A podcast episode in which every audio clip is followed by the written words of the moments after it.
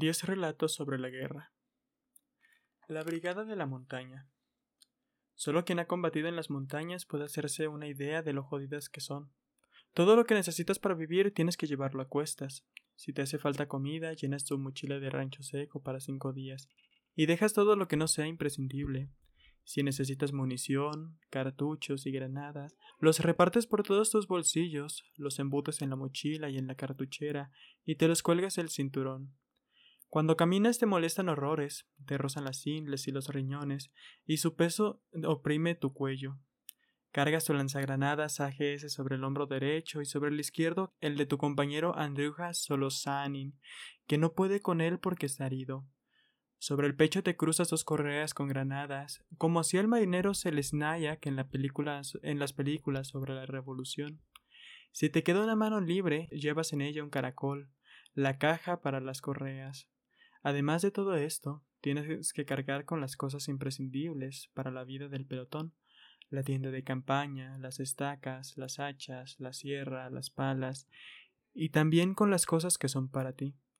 El arma, el capote, la manta, el saco de dormir, la fiembrera, unos treinta paquetes de cigarros, una muda, peales, etc.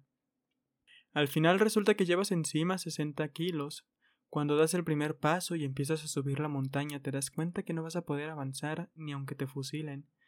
Pero das el segundo y luego el tercero, y empiezas a trepar y a arrastrarte como puedes. De pronto resbalas, te caes, pero sigues trepando y agarrándote con los dientes y las, y las entrañas a todo lo que alcanzas, arbustos, pequeñas ramas. Aturdido y sin pensar en nada, sigues avanzando, concentrándote solo en el siguiente paso, en dar un paso, Cerca de ti se arrastra un pelotón antitanque. Ellos lo tienen peor. Nuestros AGS pesan 18 kilos, mientras que sus cohetes dirigibles Petur pesan 42. Mientras subimos el gordo de Andruja, a quien todo el mundo llama colograsa por su constitución y su carácter alegre, gimotea. Jefe, ¿por qué no nos deshacemos de uno de los Petur, aunque sea solo uno? Y el jefe del pelotón, un teniente que cumple el servicio militar le contesta con lágrimas en los ojos debido al esfuerzo. Pero Andruja, ¿de qué ser le servimos sin los Petur? Dime, ¿de qué? Nuestra infantería la está palmando allá arriba. Si allá arriba está nuestra, si allá arriba nuestra infantería muere y nosotros nos arrastramos hacia ellos, aullamos por el esfuerzo y el dolor, pero seguimos avanzando. No, esa parte quedó mal. Sí, allá arriba nuestra infantería muere, y nosotros nos arrastramos hacia ellos. Aullamos por el, por el esfuerzo y el dolor, pero seguimos avanzando. Cuando llegamos, relevamos a los chavales de la brigada de asalto de Buinax. Vivían en una saclia de un pastor, una pequeña choza de barro. A nosotros que habíamos estado en aquel, aquellos pisos tan elegantes de Groshny, con sus sillones de piel y sus espejos en los techos, aquel corbertizo nos pareció miserable paredes de barro, suelo de tierra, una pequeña ventana que daba apenas luz. Pero para ellos esta era la primera vivienda de verdad, tras largas noches viviendo en fosos y en nidos de ratas. Llevaban siete meses, día tras día, escalando montañas, echando a los chej. Llevaban siete meses, día tras día, escalando montañas, echando a los chej de las cimas y durmiendo donde caían, y cuando se despertaban, tenían que seguir escalando. Se parecían ya a los Chej, barbudos, sin asear, enfundados en mugrientos capotes, brutalizados y maldiciendo todo cuanto existía. Nos miraron con odio, nuestra llegada significaba el fin de su breve dicha. Tenían que abandonar su palacio y, y partir de nuevo a las montañas. Les quedaba por delante una marcha de nueve horas, y después el asalto de algún cerro de importancia estratégica. Sin embargo, hablaban de ello con alegría. Nueve horas no era nada. Normalmente la travesía duraba uno o dos días. Fue entonces cuando lo comprendimos. Nuestro suplicio había sido un camino de, rosas en comparación a lo que ellos habían llegado a sufrir. Se marcharon. Les seguimos con la mirada y sentimos pavor. Pronto tendríamos que ir tras ellos. Las alturas nos estaban esperando. El río Argón. El primero de mayo mi pelotón se trasladó a las afueras de Chatoy. Nuestra misión era custodiar el puente que cruza el río Argún. Como no teníamos agua, la cogíamos allí. Era sulfurosa, Tenía el color del cemento y apestaba a huevo podrido, pero nos la bebíamos, tranquilizándonos con la idea de que el azufre es bueno para los riñones. El río era para nosotros lo que un manantial para un beduino. En él nos saciábamos, bebíamos y con su agua cocinábamos. En aquella región no había guerrilleros, así que nuestra vida discurría plácidamente. Por las mañanas bajábamos a la orilla del como bañistas, con los torsos desnudos y con unas toallas floreadas al hombro. Nos levantábamos, chapoteábamos como niños, nos echábamos sobre las piedras y nos bronceábamos, poniendo nuestras pálidas barrigas al sol brillante del invierno. Un buen día bajaron cadáveres flotando. Río arriba, dos Niva conducidos por unos guerrilleros que estaban huyendo habían caído por un despeñadero. El agua había empujado sus cuerpos fuera de los vehículos y los había arrastrado hacia nosotros. El primero, al parecer, eh, fue el de un paracaidista ruso que habían apresado. En el agua turbia se podía ver con claridad su chaquetón de camuflaje. Lo sacamos de allí. Los superiores vinieron a recogerlo, lo cargaron en un camión y se lo llevaron. Sin embargo, el río no tuvo fuerza suficiente para arrastrar todos los cadáveres y algunos chej muertos seguían atrapados dentro de los vehículos. El tiempo era cálido y los cuerpos empezarían a pudrirse. Intentamos sacarlos allí, porque iban a echar a perder nuestra agua, pero el desfiladero era tan profundo y empinado que desistimos. A la mañana siguiente me desperté y fui a la cocina a beber de un barril que, que rellenábamos cada día. Normalmente tardaba poco tiempo en vaciarse, pero aquel día estaba lleno. Cogí un poco de agua con un jarro, di un trago y entonces comprendí por qué nadie había bebido. Sabía a cadáver. La escupí y solté el jarro. Arcasha, un francotirador que estaba sentado junto a mí observándome, se levantó, cogió el tarro, dio un trago y me lo ofreció. Anda, ten. ¿Pero qué te pasa? Seguimos bebiendo aquella agua muerta y sulfurosa pero nunca volvimos a decir que era buena para los riñones.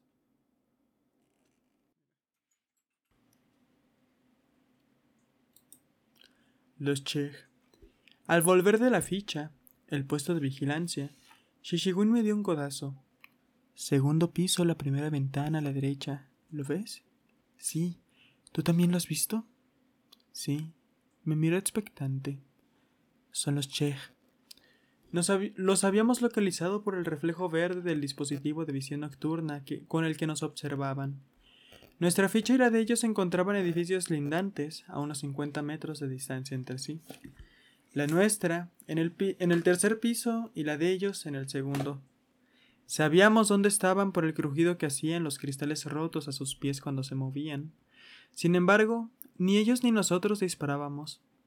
Para aquel entonces ya conocíamos bien la táctica de los Chej nos vigilaban hasta el amanecer, después disparaban una o dos veces con el lanzagranadas y se marchaban. No podíamos ahuyentarlos, porque el suntuoso piso con una, con una enorme cama de colchón de plumas y cálidas mantas que habíamos elegido para pasar cómodamente la noche, sin importarnos un bledo la guerra y contraviniendo cualquier norma de seguridad, era una ratonera. En caso de combate no había escapatoria, con que lanzaran una sola granada a nuestro ventanillo, estábamos perdidos. Por esa razón lo único que podíamos hacer era esperar a que dispararan, y si lo hacían, ver dónde. En la habitación en donde dormíamos cuatro, o en el balcón, donde siempre había alguien haciendo guardia. Las posibilidades en aquella ruleta rusa con un francotirador checheno como croupier eran de cuatro a uno. A quien le tocara el cuatro era hombre muerto. Sin embargo, no abrieron fuego. Shishiguin, que montaba guardia en la ficha al amanecer, nos dijo que había oído dos silbidos cortos y que después los Chej habían bajado y se habían esfumado. Más tarde, cuando ya había amanecido, Shishiguin y yo nos dirigimos hacia aquel lugar, movidos por, por una curiosidad irreprimible. Allí, sobre una gruesa capa de polvo que cubría todo el piso, se podían ver claramente dos tipos de huellas, las de unas botas militares y las de unas zapatillas. El francotirador, que era el de las botas, había estado junto a la ventana vigilándonos, mientras que el de las zapatillas le había estado cubriendo. No nos dispararon porque la mosca, el lanzagranadas, no les respondió, cosa que a veces ocurre. Los Chej la habían colocado, habían apuntado hacia nosotros, habían apretado el disparador y no, y no les había funcionado, por lo que habían tirado, por lo que lo habían dejado tirado en la cocina. Aquel lanzagranadas ruso defectuoso, montado por alguno de nuestros chapuceros operarios, nos había salvado la vida. Además de la mosca, en la cocina había una estufa. Como no teníamos, decidimos llevarnos a casa como trofeo. Cuando estábamos saliendo del edificio, oímos un silbido de los Chej. Habían pillado a dos rusos idiotas y demasiado curiosos, y nos querían dar casa. Salimos zumbando como liebres hacia nuestro piso, recorriendo en pocos saltos una distancia de cincuenta metros. Pero no soltamos la estufa. Cuando entramos a nuestro edificio empezamos a reírnos histéricamente como dos locos, y no pudimos parar hasta pasada media hora. En aquel momento sentí que no había nadie en el mundo tan cercano a mí, ni al que comprendiera mejor que mi compañero Shishiguin. Me acababa de sacar las botas cuando oí un disparo. De un salto cogí el fusil y corrí en calcetines hacia la puerta de la habitación, pidiendo a Dios a que no me acribillaran a tiros.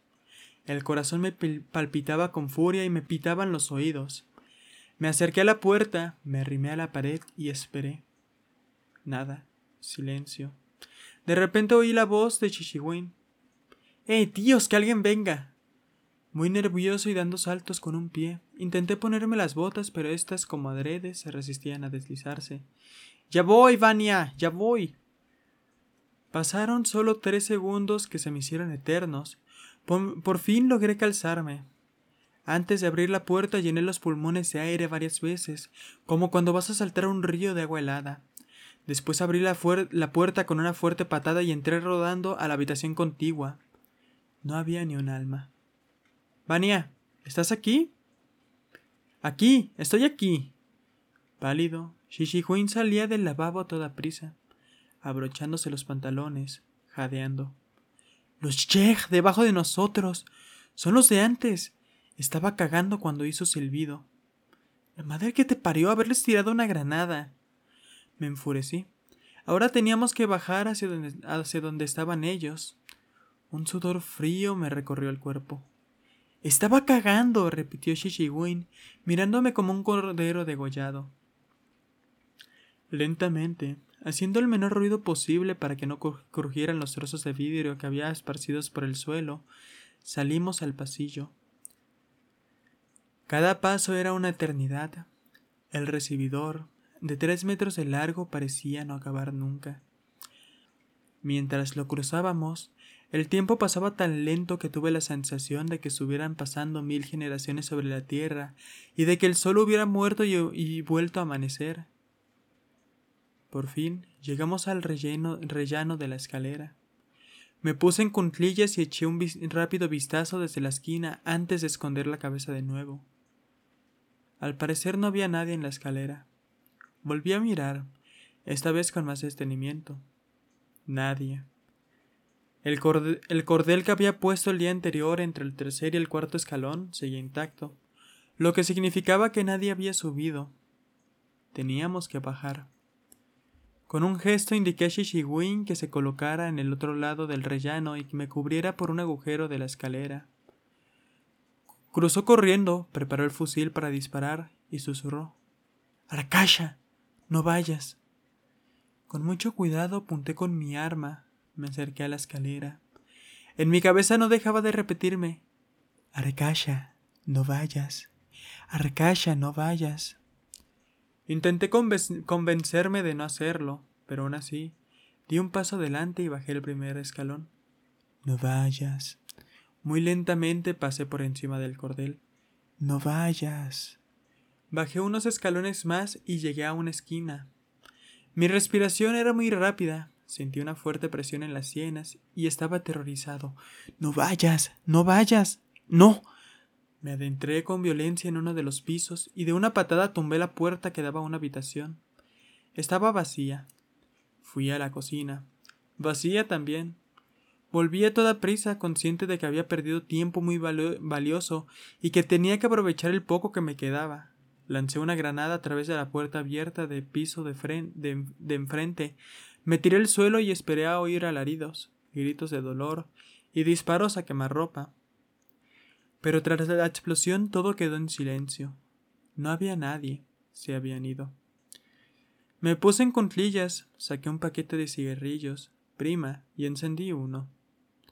Tiré la cajetilla vacía. Estaba exhausto. Bajé el gorro, bajo el gorro asomó una gota de sudor. Se deslipsó por el entrecejo, se detuvo en la punta de la nariz, cayó sobre el pitillo y lo apagó. Me quedé mirándolo con cara de idiota. Me temblaban las manos. Estaba claro que había cometido una estupidez. No tenía que haber bajado solo. Tiré el cigarrillo y me levanté. Shishiwin, dame un pitillo, se han, se han ido.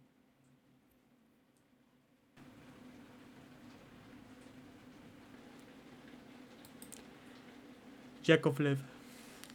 Yakovlev se escapó al atardecer. No era el primero que lo hacía. Un par de semanas atrás, dos soldados del octavo pelotón huyeron de vuelta a casa, llevándose consigo una ametralladora PKM. Nadie habría perdido el tiempo buscándolos si no se hubieran llevado el arma, pero la desaparición de una PKM era un asunto grave y el jefe de batallón se pasó varios días rastreando los campos. Finalmente los miembros del OMON, la policía paramilitar, los encontraron, ya que los mismos reclutas habían acudido a ellos en busca de comida. Nadie buscó a Yakovlev. Había empezado el asalto a Grozny. El segundo batallón llevaba tres días intentando tomar un hospital, sin éxito y a costa de muchas bajas. Mientras nosotros llevábamos también tres días encallados en la primera línea de casas de una zona de evacuación, incapaces de avanzar. El asalto no estaba saliendo según lo planeado, y en aquella situación, ¿qué importaba dónde estuviera Yakovlev? Escribieron su carta en una lista de desertores, inscribieron su fusil como perdido en combate y cerraron el caso. Al cabo de dos días lo encontraron de nuevo los miembros del OMON. Estaban inspeccionando un sótano de un chalet cuando dieron con un cuerpo totalmente mutilado. Era Yakovlev. Los checos lo habían abierto en canal como una lata de conservas. Le habían sacado los intestinos y aún con vida lo habían estrangulado con ellos. Sobre una pared blanqueada con esmero habían escrito en árabe y con su sangre, Alá es grande. La vaca. La brigada de Boinask, a la cual habíamos relevado en las montañas, nos dejó una vaca como herencia. Estaba ya en las últimas y era extremadamente flaca, Recordaba a los presos en los campos de concentración nazis. Se pasaba el día tumbada en el suelo, con la mirada vacía y fija en un punto del horizonte. Ni siquiera se lamía la herida de metralla que tenía en el lomo. El primer día le llevamos un gran brazado de heno. Lo lisquió y lo lamió con su larga lengua, mirándonos de reojo y sin poder querer en su dicha. Después lo masticó, haciéndolo crujir. Estuvo mascándolo dos días sin parar, olvidando por completo que estaba herida. Por lo visto los paracaidistas nunca le daban de comer. Al principio comía tumbada, pero después se puso en pie y al cabo de tres días la vaca ya pudo caminar. El turbio decidió ordeñarla y consiguió sacar un jarro de leche. A pesar de que no tenía ni una gota de grasa, de que era insípida y estaba aguada, la bebíamos como si se tratara de un néctar celestial. Bebíamos por turnos, un trago cada uno, y nos alegrábamos de que la vaca estuviera mejor. Pero al día siguiente vimos que le sangraba la nariz. Se estaba muriendo, y sin poder mirarle a los ojos, la llevamos a un barranco para terminar con su sufrimiento. Apenas pudimos avanzar, estaba muy débil y las patas se le doblaron. La maldijimos, porque de aquel modo estaba alargando el momento del sacrificio. Odehov, que la llevaba cogida con una cuerda, la condujo al borde mismo del barranco, apuntó deprisa y disparó. La bala le atravesó el tabique nasal y oía un crujido de huesos, como si hubiera golpeado un trozo de carne tierna con una pala. La vaca se tambaleó, nos miró, y cuando entendió que la íbamos a matar, agachó sumisamente la cabeza. De su nariz brotó un chorro de sangre negra coagulada. Odehov, que iba a disparar por segunda vez, bajó el arma de repente dio media vuelta y subió por la cuesta a toda prisa. Entonces le alcancé, cogí su arma y disparé a la vaca en la cabeza, a bocajarro. Sus ojos se movieron violentamente hacia arriba, como si acompañara la trayectoria de la bala que la había atravesado. Después puso los ojos en blanco y cayó rodando por el barranco. nos quedamos largo rato en el borde mirando cómo yacía sin vida. La sangre se le secó y las moscas empezaron a meterse por su hocico y salían por el agujero de que tenía en la cabeza. Tiré a De Hoff de una manga y dije, es solo una vaca. Ya. Venga, vamos. Sí.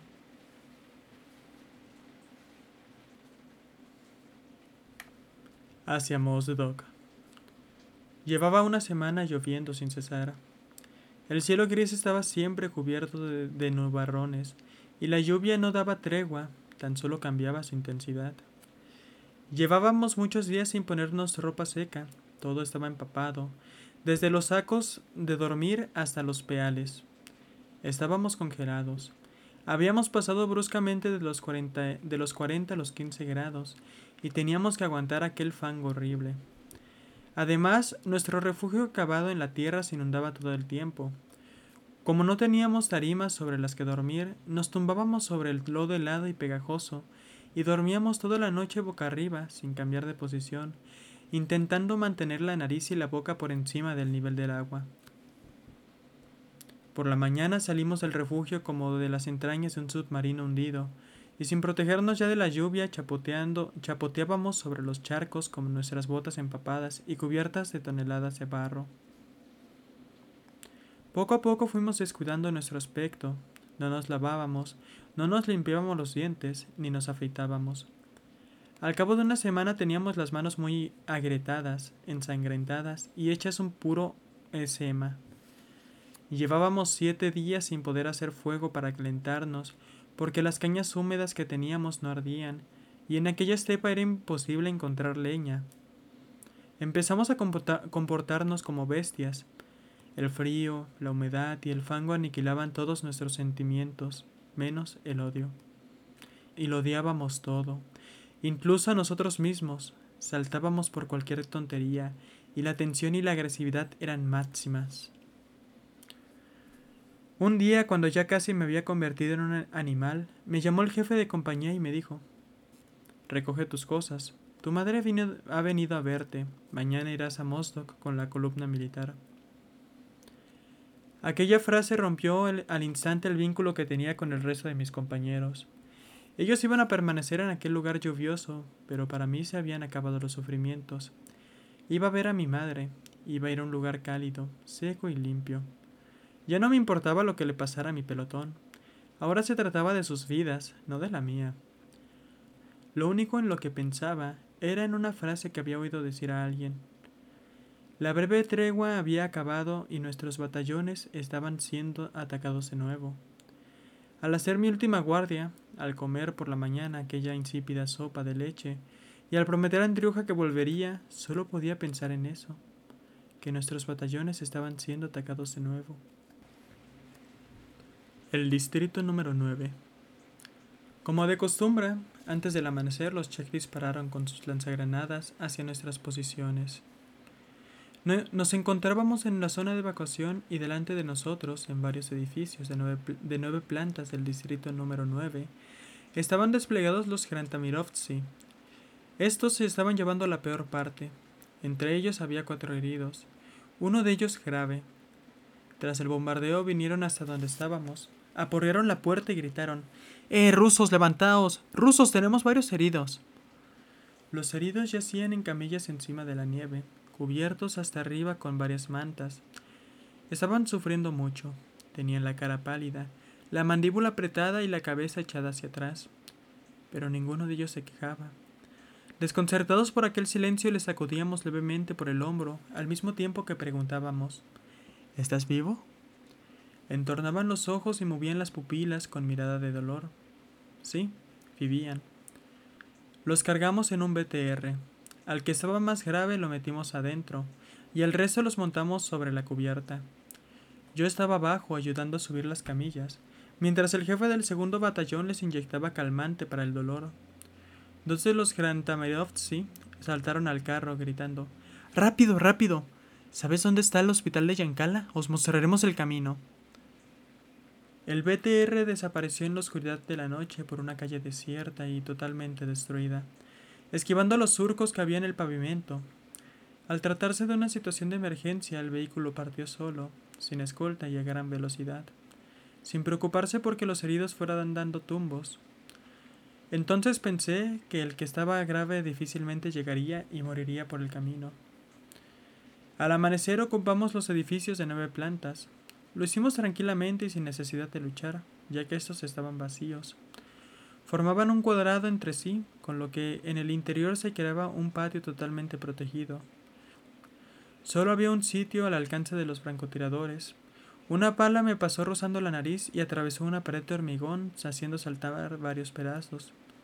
Sin embargo, en el resto del patio estábamos seguros. Podíamos caminar sin tener que, que escondernos, totalmente erguidos. Nos sentíamos satisfechos, los pisos eran increíbles, con muebles de madera buena, sofás mullidos, espejos en los techos, y había, y había sido muy fácil ocuparlos. Nos distribuimos por todos ellos buscando el mejor sitio para pasar la noche. Pero a la media hora nos empezaron a bombardear con proyectiles autopropulsados SAU.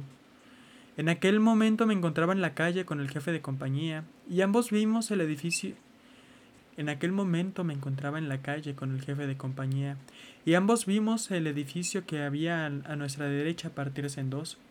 En la novena planta se levantó una humareda inmensa por la explosión. Balcones, vigas y entablados salieron volando. Planearon por, por el aire dando vueltas sobre sí mismos y finalmente cayeron con gran estruendo.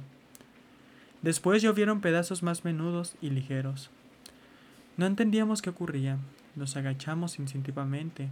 Avanzamos a gatas hasta colocarnos detrás de un garaje oxidado y agujereado por completo, y miramos desconcertados al cielo. Entonces oímos que alguien gritaba Son los nuestros los que están disparando, son nuestros SAO. El jefe de compañía cogió nerviosamente los auriculares del radiotransmisor que yo llevaba a la espalda y llamó al jefe de batallón.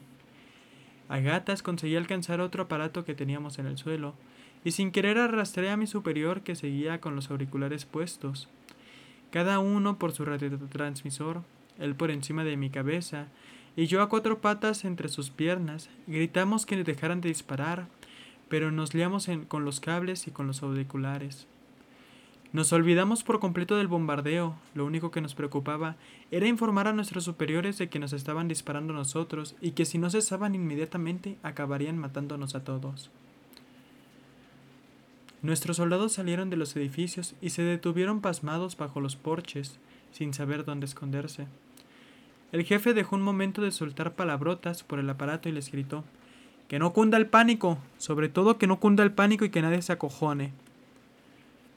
El último en salir fue Willan, que más tranquilo que un elefante respondió Nadie se acojona, jefe, pero hay que sacar a la gente de aquí. El jefe ordenó a los soldados que dieran media vuelta y regresaran a la zona de evacuación. Yo me disponía a hacer lo mismo, así que avancé unos diez pasos, pero al mirar hacia atrás vi que el jefe no se había movido. Tuve que volver porque yo llevaba el radiotransmisor y tenía la obligación de permanecer a su lado. De repente varios proyectiles de 152 milímetros y más de los puts de peso de repente varios proyectiles de 152 milímetros y más de los puts de peso rugieron sobre nuestras cabezas y estallaron en las plantas superiores. Tras la explosión solo medio edificio se mantuvo de pie y las vigas oxidadas quedaron colgando de las paredes, totalmente destruidas. Uno de los proyectiles cruzó el patio, colisionó con el lado izquierdo de un edificio y estalló. Nos tiramos al suelo y nos arrastramos de nuevo para protegernos detrás del garaje. Varios pisos ardieron, las llamas crepitaron y el calor se hizo insoportable. El humo espeso que salía tornó el aire irrespirable y nos irritó la garganta. Perdimos la noción del tiempo y nos, y nos quedamos tumbados detrás del garaje, apretándonos contra la nieve. No sé cuánto duró aquello. Por fin cesó el bombardeo, pero entonces los helicópteros abrieron fuego contra los edificios, aunque en esta ocasión no fue tan devastador, sus proyectiles NURS eran de calibre más bien pequeño y no podían atravesar las paredes. Además, las explosiones se producían en el exterior de los edificios y no alcanzaban nuestro patio. Cuando descargaron toda su munición, los aparatos abandonaron la zona. El ataque había terminado. Al rato nuestros soldados regresaron, para nuestra sorpresa. No se había producido ninguna baja entre los nuestros, ni siquiera un herido. Tampoco habíamos perdido ninguno de los BTR que teníamos al otro lado de los edificios, donde los destrozos habían sido más importantes. Pero nuestros vehículos permanecieron intactos, tan solo algunos tenían escombros por encima. Por segunda vez, los Grantamirovsky se habían llevado la peor parte. Tenían dos heridos graves. El proyectil que había atravesado el patio había alcanzado de lleno su cuartel general y en el que se, en el que se encontraban dos de ellos. Uno tenía totalmente destrozada una pierna y, un costado del cuerpo, y el otro el y el otro y al otro el proyectil le había arrancado ambas piernas de cuajo. A toda prisa los llevamos a los BTRs en camillas. Igual que la vez anterior, permanecieron en silencio durante todo el camino. Tan solo en una ocasión uno de ellos abrió los ojos y dijo con voz débil Traed mi pierna. Sagai trajo la pierna en una camilla y la colocó al lado. Se lo llevaron entre cinco soldados. Cuatro de ellos cargaron con el tronco y otro llevaba la pierna. El segundo herido murió. Cuando nuestros muchachos regresaron, Sagai se puso a mi lado, me pidió un pitillo y fumamos. Observé cómo cogía el cigarrillo, prima. Lo apretaba entre sus labios y le daba una calada. Me dio la sensación de que sus manos, sus labios y su pitillo me dio la sensación de que en sus manos, sus labios y, y en su pitillo había restos de carne humana, pero era solo mi imaginación. Estaban completamente limpios y sin rastros de sangre. Permanecimos allí de pie, fumando, y al rato dije, qué curioso. Cuando vine a la guerra lo que más me asustaba era ver piernas amputadas y carne humana. Pensaba que sería horrible, pero ahora veo que no hay para tanto. Sharik. Sharik vino a nosotros cuando nos quedaban provisiones para dos días. Era un perro muy bonito, de mirada inteligente, pelaje suave y de cola en forma de anillo. Tenía unos ojos impresionantes, uno era anaranjado y el otro verdoso. Estaba bien alimentado, pero no, no tanto como los perros de Groshny, estos comen restos humanos que encuentran entre los escombros y están totalmente idos. Su psique no ha soportado tanto horror. Sin embargo, aquel perro era bueno. Le advertimos de todo lo que iba a pasar. Le hablamos como si fuera una persona y daba la sensación de entenderlo todo. De hecho, aquí en la guerra parece que todos pueden comprender, sea una persona, un perro, un árbol, una piedra o un río. Es como si todos tuvieran alma, cuando cavas una trinchera con tu pala, en una superficie llena de barro y piedras hablas con el suelo como si fuera un ser querido. Vamos, amiguito. Una palada más, un poquito más y ya estaremos. Y el suelo cede ante ti, te entrega una parte más de sí y te va y tú vas penetrando en él. Aquí todo y todos parecen comprender cuál es su destino y qué va a ser de ellos, y hacen su elección, dónde crecer, por dónde fluir, cómo morir. No tuvimos que hacerle entrar en razón, con una palabra todo quedó claro. Le volvimos a advertir, lo comprendió y se marchó. Pero más tarde regresó porque quería estar junto a nosotros. Él fue quien tomó aquella decisión. Nadie lo obligó. Al quinto día se nos acabó la comida. Pudimos aguantar un día más gracias a la carne de vaca que nos habían dado los del decimoquinto quinto regimiento, que estaba desplegado cerca de nosotros. Cuando lo terminamos ya no nos quedaba nada más para comer. Yo lo despellejo si alguien lo mata, dijo nuestro cocinero, Andriuja, acariciando a Sharik detrás de la oreja. Pero no quiero matarlo. Me gustan mucho los perros y los demás animales. De hecho, nadie quería hacerlo y aguantamos un día más. Durante todo aquel tiempo, Sharik estuvo echado a nuestros pies, escuchando las discusiones sobre quién iba a acabar con su vida. Finalmente, Andriuja se decidió a hacerlo. Llevó al perro a un río y le disparó en el cogote. Murió en el acto, al primer disparo, ni siquiera huyó. Andriuja colgó el cuerpo despellejado de una rama. Sharik estaba bien cebado y tenía mucha grasa en los costados. Hay que cortársela, es muy amarga, dijo Andriuja. Corté la grasa y después la carne, que todavía estaba caliente. La cocimos bien en un puchero durante dos horas y después La estofamos con algo de ketchup que teníamos. Nos quedó deliciosa. A la mañana siguiente nos llegaron las provisiones.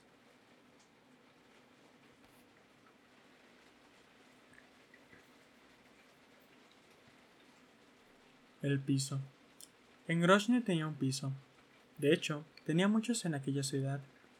Lujosos, modestos, algunos con muebles de caoba, otros totalmente destruidos, grandes, pequeños, en fin, pisos de todo tipo. Aunque este era especial para mí. Lo encontré en el distrito número uno, en un edificio amarillo de cinco plantas. Las llaves pendían de la puerta, forrada de piel barata de imitación. Los propietarios las habían dejado allí, como diciendo Pasen, pero no lo destrocen, por favor. No era lujoso, pero estaba en perfecto estado. Se notaba que hasta hacía bien poco había estado habitado. Seguramente los propietarios habían huido antes del asalto a Grozny. Era muy confortable y tranquilo, y dentro de él tenía la sensación de que no hubiera guerra. Contaba con un mobiliario sencillo, las paredes forradas con empapelado viejo, alfombras. Estaba muy ordenado y no lo habían saqueado. Incluso los cristales de las ventanas estaban enteros. El día que lo encontré no llegué a entrar. Cuando volví a mi pelotón no le hablé a ningún compañero sobre el hallazgo, porque no quería que nadie metiera sus manos en aquella parcela de paz ni revolviera los armarios, curioseara las fotografías o rebuscara en los cajones. Tampoco quería que nadie pisoteara los objetos con sus botas, tratara de encender la estufa o destrozar el parque para obtener leña. Era un remanso de paz, un pedazo de, de aquella vida tranquila y serena que tanto añoraba. Una vida en la que no había guerra, tan solo la familia, la mujer amada, las conversaciones a la hora de cenar, los planes de futuro. Era mi piso, solo mío, mi hogar. Un día inventé un juego. Al atardecer, cuando empezaba a oscurecer, llegaba del trabajo a la casa abría la, puerta. Si supieras lo feliz que me hacía abrir mi piso con mis llaves. Entraba y me dejaba caer en el sillón. Echaba la cabeza atrás, encendía un cigarrillo y cerraba los ojos. Ella se, acercaba, se acurrucaba en mis rodillas y con dulzura apoyaba su cabecita en, en mi pecho. ¿Dónde has estado tanto tiempo, cariño? Te he estado esperando. Perdona, me he entretenido en el trabajo. ¿Has tenido un buen día? Sí, hoy he matado a dos. Bien hecho, estoy muy orgullosa de ti. Me daba un sonoro beso en la mejilla y me acariciaba. Cielos, ¿qué te pasa en las manos? ¿Es el frío? decía mientras apoyaba su pequeña mano de fina piel y perfumada sobre mis arpas ásperas, sucias, agrietadas y ensangrentadas. Sí, es del frío y del barro, pero no es nada. Pero no es nada, solo un escema, ya se me pasará. No me gusta nada tu trabajo, tengo miedo. Vayámonos de aquí. Nos iremos sin falta, querida, pero aguanta un poco. Cuando hayamos cumplido nuestra misión en el Distrito 9 y mi licencia nos iremos, pero espera un poco. Ella se levantaba e iba a la cocina, caminando con su paso sobre la alfombra. Ve a lavarte las manos. Vamos a cenar. He preparado borsch. Es auténtico, no como aquel brebaje medio crudo que usan en el trabajo. Hay agua en el baño, la he traído del surtidor. Se ha congelado pero la podemos derretir, ¿no? Después me servía borsch, me acercaba al plato y se sentaba frente a mí. ¿Y tú? Ya he comido antes. Anda, empieza. Pero quítate el cinturón de granadas, tontito. Se reía sonoramente, como una campanita. Las estás metiendo en la sopa. Dámelas. Las pondré en el afeizar. Dios mío, qué sucias están. ¿No te da vergüenza? Las cogía, las limpiaba con un trapo y las dejaba sobre el afeizar. Por cierto, cariño, hoy he limpiado también tu lanzacuetes, el que está junto al armario. Estaba lleno de polvo, ¿No te enfadas? Pensaba que igual me regañarías. Me da un miedo mientras lo limpiaba, pensaba. ¿Y si se me dispara? ¿Te lo vas a llevar al trabajo? Guardémoslo en el trastero. Tranquila, me lo llevaré hoy. Quizá lo necesite esta noche cuando me cruce con alguno de los francotiradores. ¿Te marchas ya? Sí. Solo he venido un momento. Se me acercaba, me, me rodeaba el cuello con los brazos y se apretaba contra mí. Vuelve pronto, te estaré esperando. Ten mucho cuidado con los disparos. Me abrochaba bien los correajes y descubría un pequeño agujero en el hombro de mi camisa. Cuando vuelvas te lo coseré. Me besaba. Bueno, vete que vas a llegar tarde. Ten mucho cuidado. Te quiero. De repente abría los ojos y me quedaba un rato sentado sin moverme. Me sentía totalmente vacío. La ceniza del cigarrillo había caído sobre la alfombra. Me invadía una sensación de melancolía, pero a la vez estaba feliz, como si en realidad todo aquello hubiera ocurrido. Iba a aquel piso continuamente, cada día, y repetía una y otra vez mi juego, el juego de la paz. Lo sé, era un poco retorcido con aquello de las granadas en el trasero y todo eso, pero ¿qué más daba? Al cabo de un tiempo, cuando nos disponíamos a abandonar la, la ciudad para seguir avanzando, pasé por última vez a mi piso. Me quedé de pie en el umbral y con cuidado cerré las puertas. Las llaves las dejé puestas.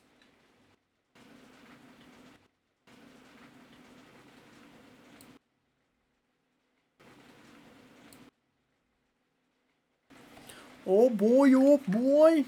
Bueno, ese es el primer podcast que voy a subir, entonces estoy un poco nervioso. Igual espero que nadie escuche esto porque qué pena, ¿no? Este, igual se escucha todo el desmadre que estoy. Mira, ay, mmm, sí. Sonidos tercermundistas. Oh, yeah. Si esto lo revisa Spotify va a ser un poco vergonzoso. Y más si es alguien que entiende el español. Entonces va a ser así. Ah, oh, sí, sonidos tercermundistas. Lo entiendo porque, porque yo también vivo en un tercer mundo. A no ser que sea de España. Pero bueno, no sé, jamás he visitado España. Algún momento, algún día. Pronto espero. Ey. Ah, pues no sé. Tipo que escucha esto de Spotify, por favor. No, no, no me banees de por vida. Y te juro, no, no pasa nada. Y, y esto va a ser chistoso si nadie lo escucha en Spotify. Yo sé, supongo que solo es un, un bot que se dedica a escuchar el track completo y revisa que no tenga, no sé, como tipo música metida. No sé, no me, no me doy idea. Igual, si eso no humano, igual, pues, no sé. Supongo que tienes el correo, puedes ver. Puedes ver de, de, de quién se trata el que manda esto. Entonces, no sé, me interesa saber cómo es el proceso de revisión. Ah, mira, ya es tarde. Eso significa que, que ya es tarde. Jay. Esta es una conversación un poco embarazosa porque probablemente le estoy hablando a nadie. Y si es un humano el que revisa esto en Spotify. Oh, Dios. ¿Cuándo había pasado esto? No sé, es raro. Ahora, sería muy chistoso que, que, que, el resto de podcast que vaya a subir o episodios que vaya a subir de esta wea, este, el, el, sea el mismo tipo que los revise. Entonces va a ser como una, una conversación unidireccional. Va a ser un poco chistoso. Una, una relación puramente profesional. Oh, sí. Que, no sé. En fin. Y si es esto una persona común que está escuchando el podcast, lo que está escuchando esto, no sé qué haces hasta aquí. O sea, el podcast, el podcast, el podcast, el podcast ya se acabó. Entonces, mmm, te dejaré con el ruido de la lluvia porque ahora somos un canal de ASMR.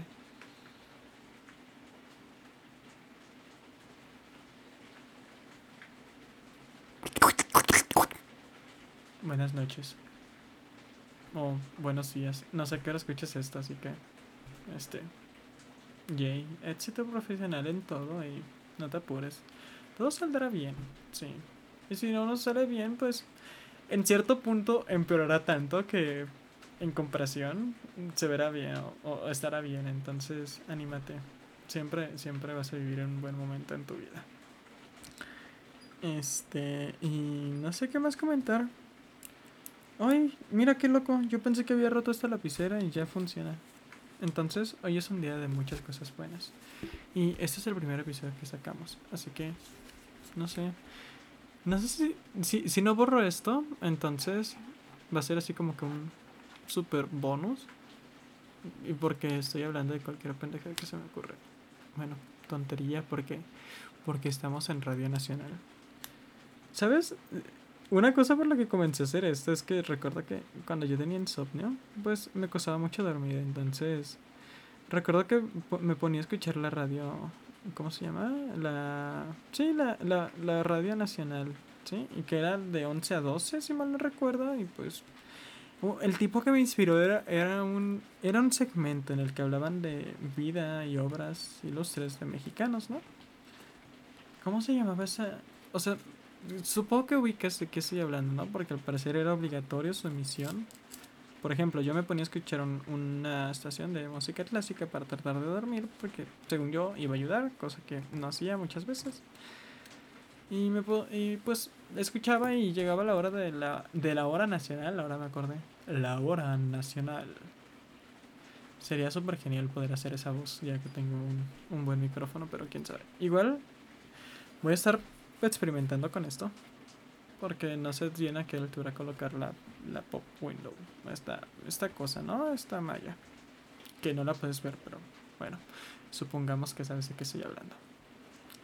Entonces, déjame tomar agüita.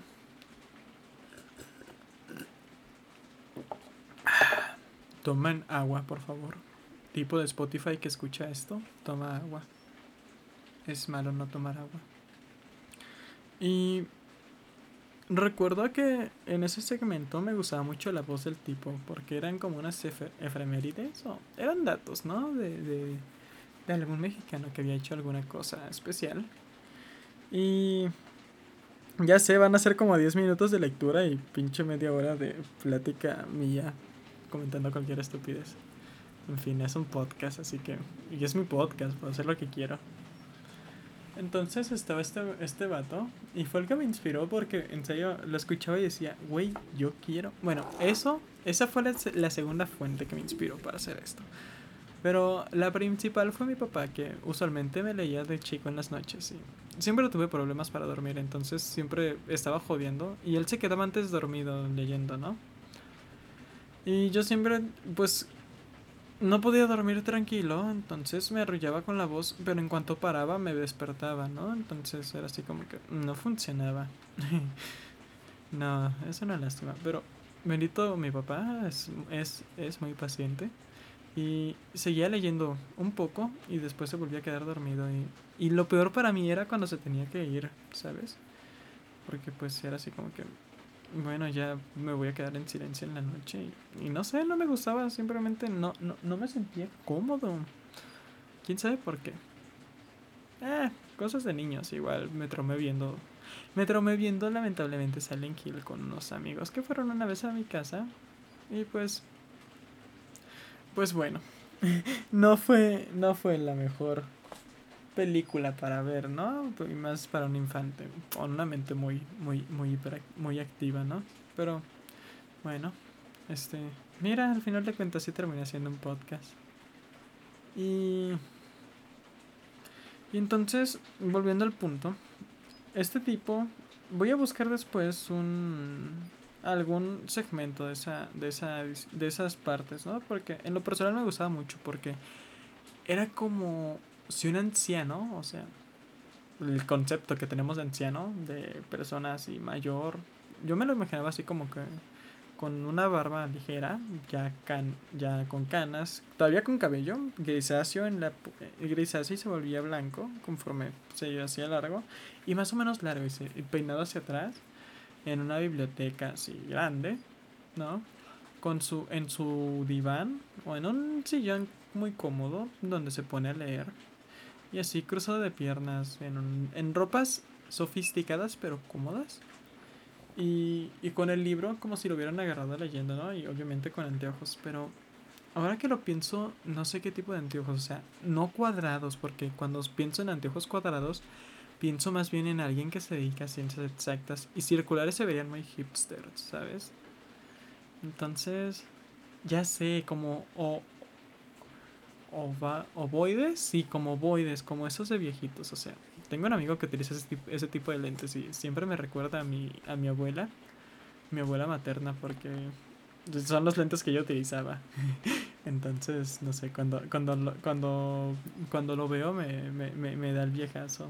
O más bien siento que le da el viejazo su, su look de lentes. Digo, no se le ven mal, pues. Si, si llega a escuchar esto, tú sabes quién eres. No se te ven mal, pero está, están chistosos. Digo, en su momento creo que sí te lo dije, que, que, que son los lentes que usaba mi, mi abuela.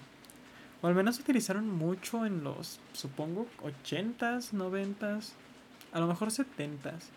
Porque sí recuerdo haber visto una que otra imagen de pensadores, y sobre todo franceses, y, recuerdo haber visto ese tipo de lentes, así que no te sientas mal. Si sabes, si sabes a quién, si sabes quién eres, así. O si llegas a escuchar esto. Este, y si lo llegas a escuchar, no sé, coméntamelo, o dime, o mándame mensaje. Sería chistoso. Aunque no sé, no, no, no creo que suceda. Esto es muy chistoso que lo escuche alguien que no sabe nada de mí. O sea, es normal que cuando comienza un podcast, pues lo mandes entre tus conocidos, ¿no? Porque pues ellos son gente que conoces y le tienes la confianza para mandar esto. Y en este punto voy a dar la libertad de decir más huevonadas porque ¿quién se va a quedar hasta el final? Déjame alargo, voy a alargar más el silencio ya cuando se va a acabar, cuando acabo de contar las historias para que nadie se cuente de mi plática secreta o, si estás escuchando de, de, de mi monólogo secreto. Bueno, de todos modos sigo siendo yo hablando, entonces no es como que tú puedas decir algo al respecto. Y, y, si, y si llegas a esta parte, por favor escribe como arroba, arroba, el, arroba el porque, bueno, no, Twitter se deja ñ. O sí, es una arroba, arroba ñoflas o año, arroba caca copyright con, con K, o sea, dos veces K, KK copyright, no sé, algo así. Y aunque no tengo Twitter, será muy divertido saber que eso en algún momento se vuelve tendencia y es así como que, güey, ¿por qué están haciendo esto? Por favor, explícame. Tengo, tengo, tengo, tengo, tengo muchas, tengo muchas ideas dispersas y y estoy confundido. Y, y hay un hilo y iba a decir una tontería, pero puede ser que esto lo escuche gente muy cercana a mí y entonces van a decir, ok, sabemos que, sabemos que has dicho tonterías y más en, en, persona, pero tenías que decir eso de un hilo. No, me, me, me abstendré a mantener el poco, si queda, eh, dignidad que me queda. O respeto respeto, no, respete, respetabilidad. No creo que esa palabra exista. En fin. Bueno, yo creo que yo voy a, voy a acabar de, de, grabar esto porque si sigo voy a, voy a simplemente seguir diciendo tonterías. Que es un podcast, creo que la mayoría dicen eso o simplemente hablan sobre algún tema que estén viendo, ¿no? En fin. Este voy a tratar de editar en algún momento que se escuche así como ese ese sonido. Voy a buscar el nombre de cómo se llama. Ese ese instrumento uh, australiano que utilizan los nativos que suena así como que un y estaba leyendo de ya antes para ya antes de irme un poco y al parecer tanto los si no si mal no, si no recuerdo mal lo que leí este en una canción de un tipo muy bueno voy a voy a luego pasar esa canción. Yay, mis perros se despertaron. Los perros de mi hermano.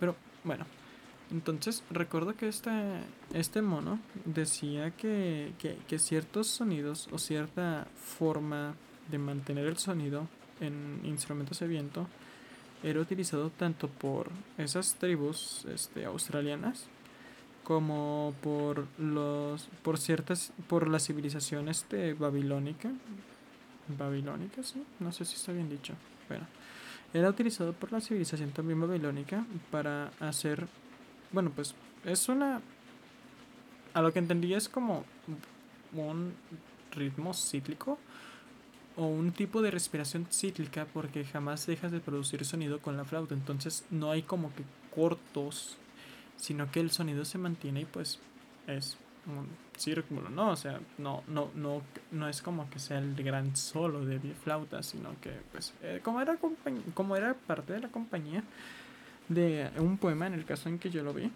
de la época de Gilgamesh en sumerio, 10 de 10. Muy, muy genial. Muy genial escuchar una lengua muerta, ¿no? Pero bueno. Este. Entonces me pareció muy curioso eso de que dos culturas hayan llegado al mismo. Imagino que es muy normal, ¿no? Pero en su momento, cuando lo leí, me pareció así como que, wow, no esperaba, no esperaba eso.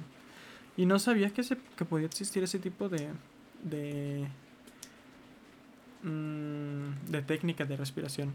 Y estaba pensando antes de irme a dormir, y ya para acabar esto, a lo mejor cómo se enseñaría, porque imagino que era la norma, ¿no? Si era tan popular como para que llegara a nuestros días, significa que era la norma. O bueno, eso creo. Igual pues fue un documento raro que, que llegó por ahí. En fin. Este, imagino que primero se, eh, se enseñaba un tocar la flauta normal como cualquiera de nosotros mortales puede hacerlo. Y ya después se mantenía, se enseñaba esa técnica de respiración. Anyhow. Ahora sí, este, ya, voy a cortar esto y no sé, mañana quizá... Ay, ya ni sé qué. Mañana a lo mejor comienzo con algún cuento de las mil y una noches. Como son fragmentados, entonces sí puedo como que darles... No, no, no, no tener que atenerme tanto a, a, a seguir. No, porque igual estaba pensando en el Señor de los Anillos o a lo mejor algo de mitología. No sé, no sé. Las posibilidades son muchas. Va a quedar muy feo si lo corto así, porque lo corté así justo en ese momento y déjame dejar un momento de silencio ya.